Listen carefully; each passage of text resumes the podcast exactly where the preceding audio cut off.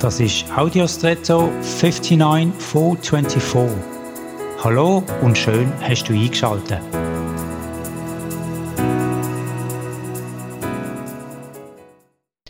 In unserer Informationsgesellschaft werden wir laufend mit Daten versorgt, ob wir wollen oder nicht. Visuell geht das über Werbung und vieles andere und auch über unser Gehör, über die Urberieselung.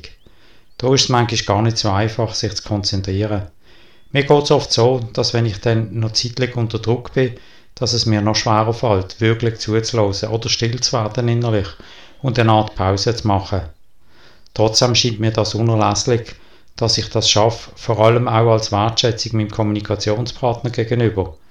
Klingt mir das nicht, dann ist das für mich ein Indikator, dass ich im roten Bereich laufe und etwas verlangsamen sollte. Kennst du das auch und wie gehst du damit um? Ich wünsche dir gute innere Balance für heute und den Mut, wo nötig auszusteigen. Und jetzt wünsche ich dir einen außergewöhnlichen Tag.